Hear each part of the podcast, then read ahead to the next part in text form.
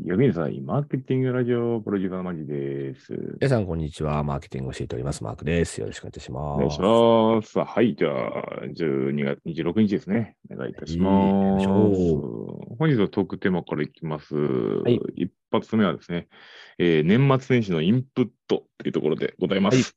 はいはいえーおすすめインプット術、積んどく消化します。長期休暇の過ごし方。おさあ、なんかしますか、インプット。僕はね、今、ちょうどマーケティングの講座のリニューアルをやってますんで、なんかずっとやってない、前、前、前、いつも。来年のね、4月にリリースするやつなんですよ。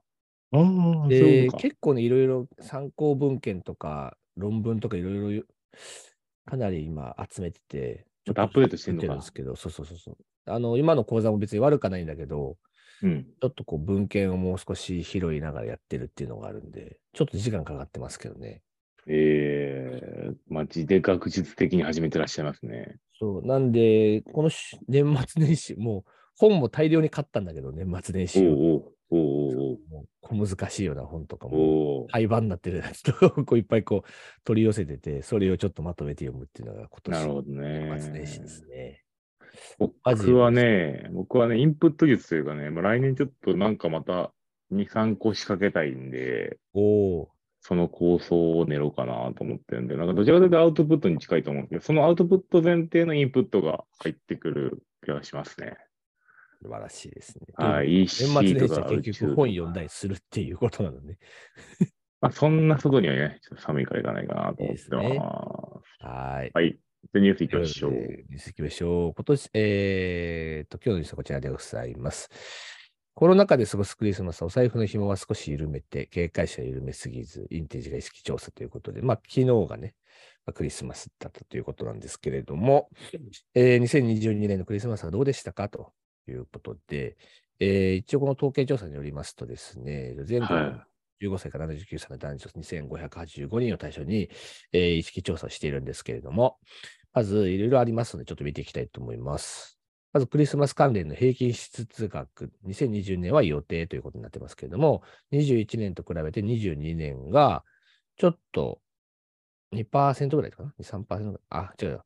平均で109%アップとなってますと書いてます。うんはい。えー約2万円、2022年はえー支出する予定となっているようでございます。増えてるんです2021ね年は、その1万8289円ということで、ちょっと増えてるんですね。うんうん。どうでしょう、これは。結構だけですごいなってしか、男性の方がでも支出額がやっぱ多いのね。うん、いいなっていうぐらいかな。ね。はい。なんか変化あったかな？まあでもコロナ上げたからか。もう？でもなんか、自分の中では去年と今年の支出額の変化はありましたか？まあ子供に対してスイッチ買ったから割と高いんじゃないかなと思ってるけどねね。うん。物価高とかの影響はあるのかな、これでも。そういう何わけではないパー上がって、でも何パーっていうとさ、もう10%ぐらい上がってるでしょ。10%ぐらい上がってますね。実質4%とか5%やから、まあ、うんお織り込んでも5%ぐらい上がってるよね。ですね、ですね。何に金使うんですかというところもあるんですけれども、一旦2022年の見込み額、クリスマス関連の市場規模は1兆9000億円ということで、これも前年比109%増となってるらしいですけれども、なるほどね。えーまあ、プレゼントを購入するという人が、まあ一応大多数と。うんうん。パーティーというね。とか、あ、でもパーティー、そうか、パーティーのところは、うんなんか消費増えてそうだね。結構面白いなと思うのはさ、今年のクリスマスの予定、自宅でパーティーするって言ってる人が男性より女性の方が多いっていうのが面白いですね。やっぱでもコロナ禍ってさ、出会いがなかったから、いろいろとこう、ね、そういうのちゃうか。ね。いやこれ別のニュースも実はありまして、うん。えー今年のクリスマスで一番お金をかけるものなんですか？と。さっきのニュースは、あメッセージは今年のクリスマスの予定は何しますかみたいなあの聞き方だったんですけど、クリスマスで一番お金かけるものなんですかっていうものに対して、一番お金かけるのが自宅でパーティー。まあ、二番目がプレゼント、え子供用のプレゼント。うんうん。あとはまあなんとなくこう、お夫用とか恋人用とか自分用とか、うその人のプレゼントでお金なんかかけるのが大多数ですね。特別なんかこれはっていうようなデータはあった？うーん。今年のクリスマスに関する考え方ってやつですかね。うん。別にこれがすごいおもろいのかっていうと、そういうわけでもないですけど。えっと全体的に上昇傾向なんやね。なんでもかんでもデータがおかしい。今年のクリスマス。スに関する考え、うんえー先行き不安、あまりお金をかけずに過ごしたいって人が26%。家族や恋人など少人数での会食程度にとどめたい。次は28.6%。ああ。感染不安もあるので、浮かれるべきではないと思っている人が24.8%まだいると。増えてるしな。そどう、どうでした？どうでしたかっていうところでいくと、まだ、う。実はまだ収録の時は25の日曜日なんで、昨日の話とかなんですけど、僕はあのほとんどこうね、あの、家族としか過ごしてないから、はいはいはいはい。街の状況わかんないですけど、それで言うとね、あの昨日、まあ、24日は、うちの奥様はあのクリスマスのディナーショーとかやってらっしゃったんで、あのうん、私もあの別に行こうかって話したら、いや、おん前来なくていいよとかって言われながら、うんうん 家で待機してたんですけど、そう、盛り上がってたらしいですよ。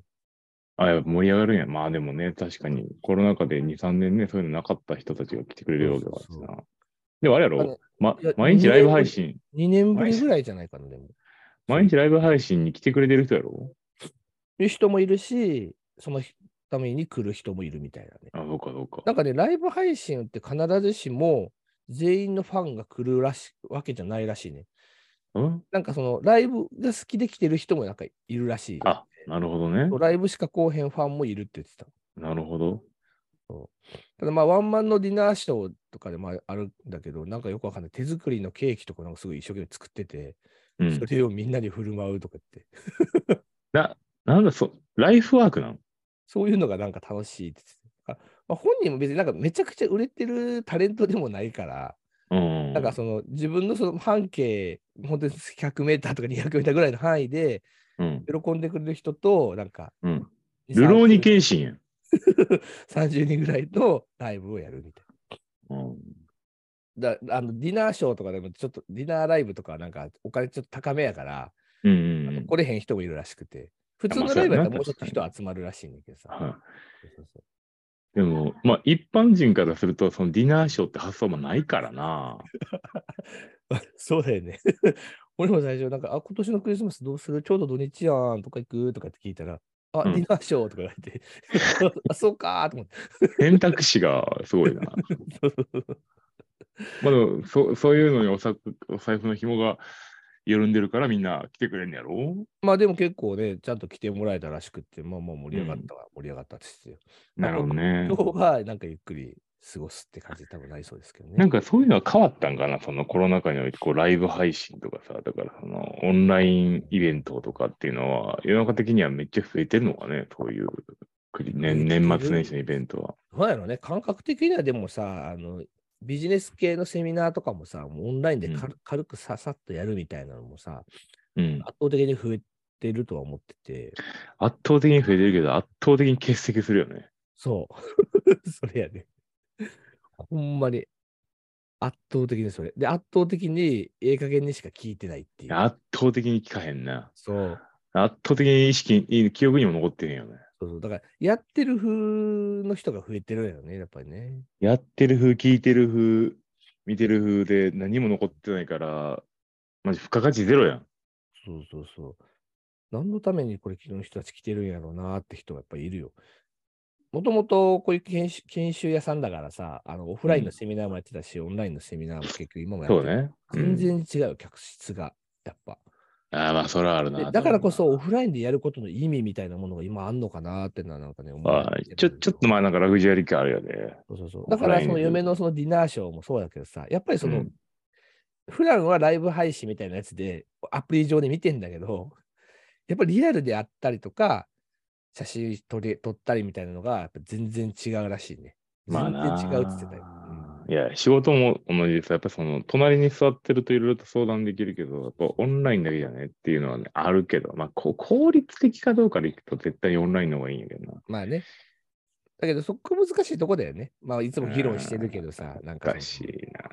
自分のこと、自分が自己完結できるんだったら、全然オンラインとかでもむしろいいんだけど、そうだね、ちょっとジュニアとかのレベルになっちゃうと、本当は対面の方がいいっていうね、話もあります。はいじゃあ、そんな感じで、本日もいってらっしゃい。はい、バイバイ。